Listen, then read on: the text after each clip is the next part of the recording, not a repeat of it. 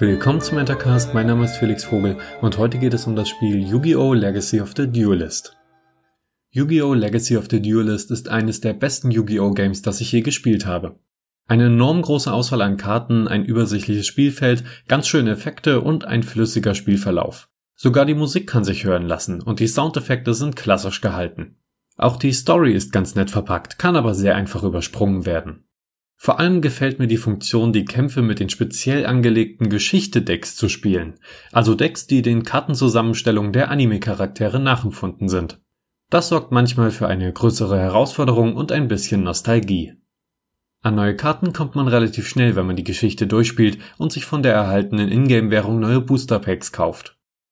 Auch der Multiplayer funktionierte problemlos, auch wenn es bei mir manchmal dauerte, Online-Gegner zu finden. Yu-Gi-Oh! Legacy of the Duelist ist für mich also ein sehr gelungener PC-Ableger des beliebten Sammelkartenspiels und ich freue mich auf viele weitere Duelle gegen NPCs und andere Spieler. Bis bald, euer Felix.